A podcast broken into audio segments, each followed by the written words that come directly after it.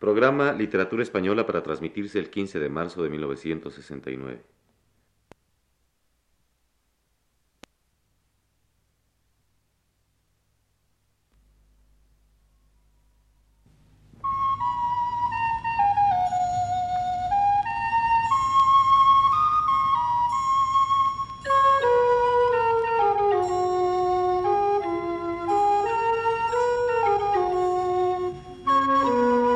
Buenas tardes, amable auditorio. Radio Universidad de México presenta Literatura Española, un programa a cargo del profesor Luis Ríos.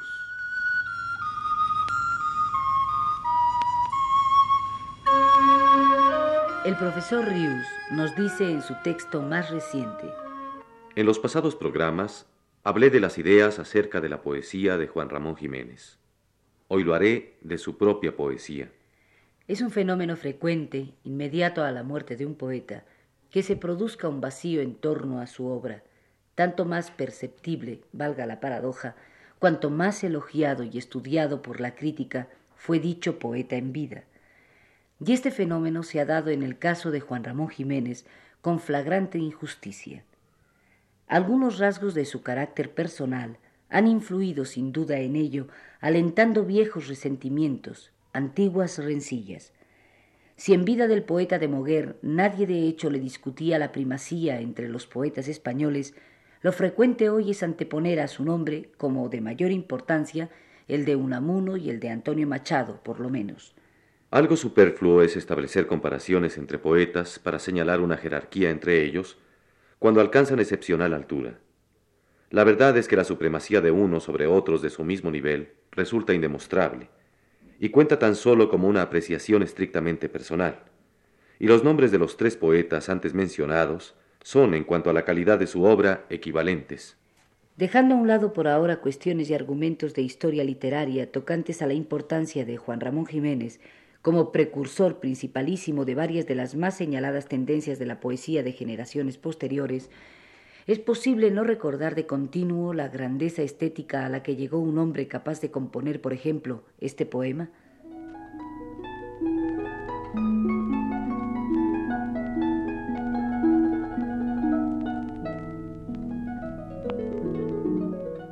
Y yo me iré, y se quedarán los pájaros cantando, y se quedará mi huerto con su verde árbol y con su pozo blanco Todas las tardes el cielo será azul y plácido, y tocarán como esta tarde están tocando las campanas del campanario. Se morirán aquellos que me amaron, y el pueblo se hará nuevo cada año, y en el rincón aquel de mi huerto florido y encalado, mi espíritu errará, nostálgico, y yo me iré y estaré solo, sin hogar, sin árbol verde, sin pozo blanco, sin cielo azul y plácido, y se quedarán los pájaros cantando.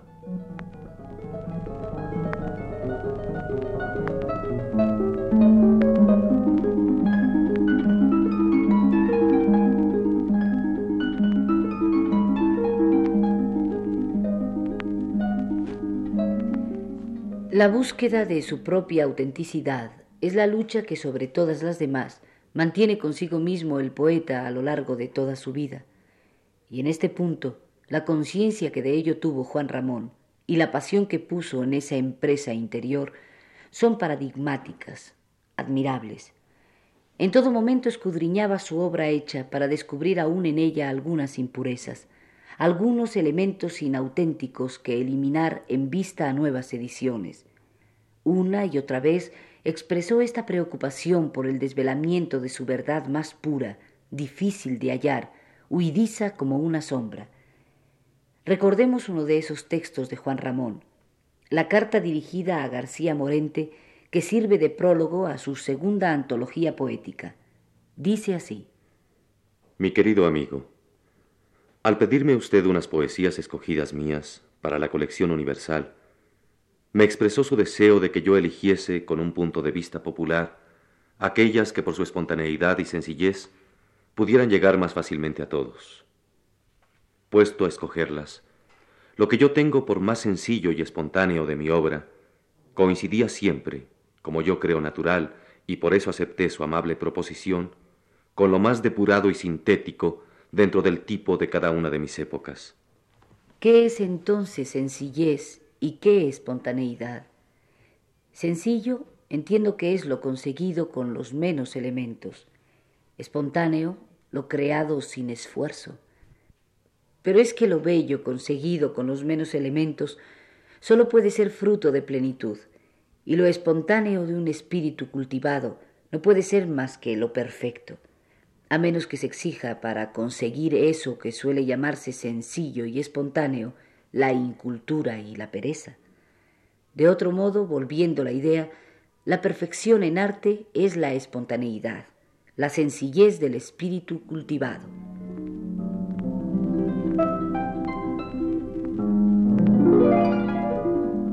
Y esta sencillez y espontaneidad caben mayores que en muchos de sus poemas de juventud, como estos dos que llevan por título común Adolescencia.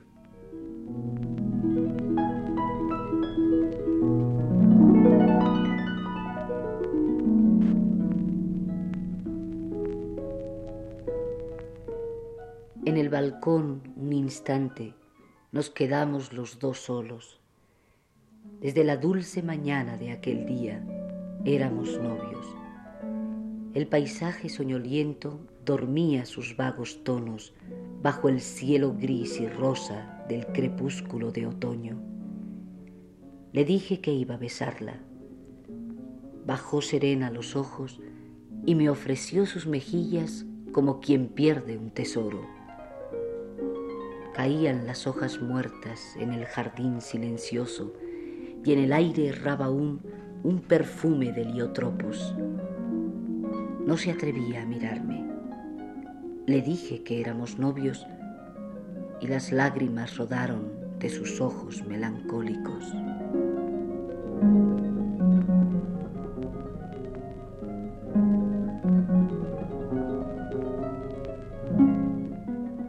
Aquella tarde, al decirle yo que me iba del pueblo, me miró triste qué dulce, vagamente sonriendo.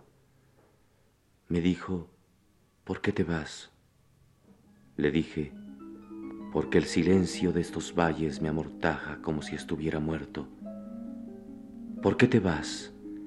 He sentido que quiere gritar mi pecho, y en estos valles callados voy a gritar y no puedo. Y me dijo, ¿a dónde vas? Y le dije, a donde el cielo esté más alto y no brillen sobre mí tantos luceros. Hundió su mirada negra allá en los valles desiertos y se quedó muda y triste, vagamente sonriendo.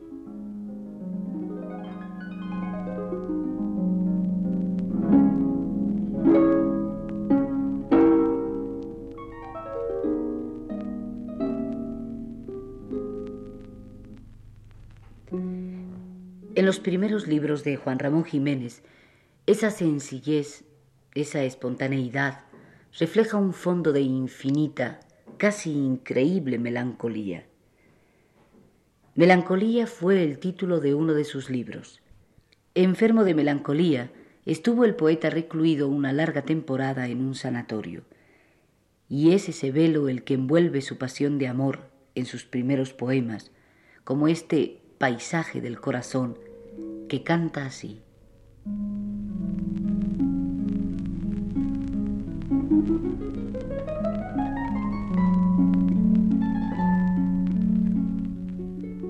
¿A qué quieres que te hable? Deja, deja. Mira el cielo ceniciento. Mira el campo inundado de tristeza. Sí, te quiero mucho, mucho. Ay, aleja tu mejilla de mis labios que se cansan. Calla, calla. Mi alma sueña. No, no llores, que tu llanto me da pena. No me mires angustiada, no suspires, tus suspiros me impacientan. Mira el vaho que se alza de la tierra. Pobre tierra, cuánto frío. ¿No parece una hermosa virgen yerta? Y allá arriba ya fulguran las estrellas, las estrellas soñolientas como luces que acompañan a la muerta. Cuánta bruma, cuánta sombra.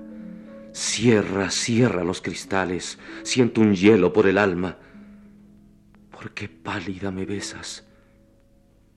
¿Qué? ¿Qué quieres? ¿Que te bese? Deja, deja. Mira el cielo ceniciento. Mira el campo inundado de tristeza.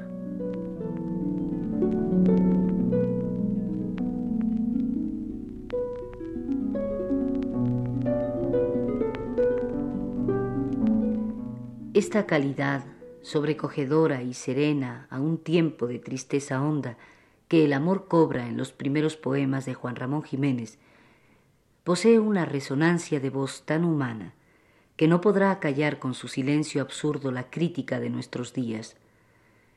Los poemas de Juan Ramón Jiménez siguen leyéndose en voz baja, intensamente, por miles, millones tal vez de personas que vibran espiritualmente con ellos, que a cada lectura los reviven, los salvan del olvido que nunca merecerán. Escuchemos, para terminar la plática de hoy, un último poema de amor y de tristeza, cuyo último verso está puesto en boca de la amada, a la que el poeta le habla así.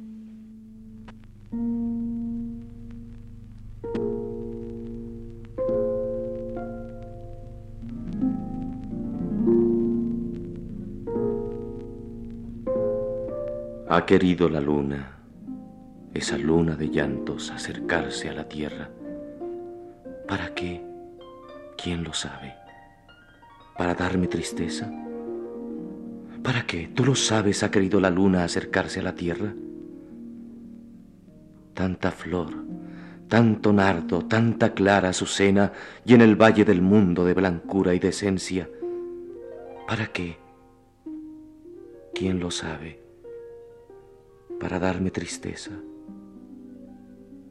¿Para qué, tú lo sabes, tanta flor en el mundo de blancura y de esencia? ¿Para qué aquella tarde, enlutada de blanco, entre risas y lágrimas, me besaste en la tierra? ¿Qué sé yo? Para darte tristeza.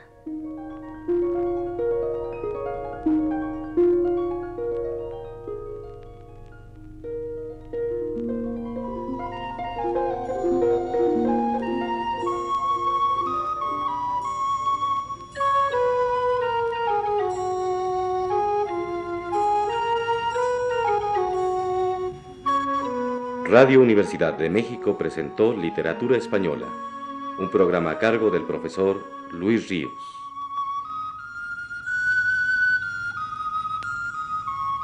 Voces de Aurora Molina y Claudio Obregón. Realización técnica Ignacio Vil.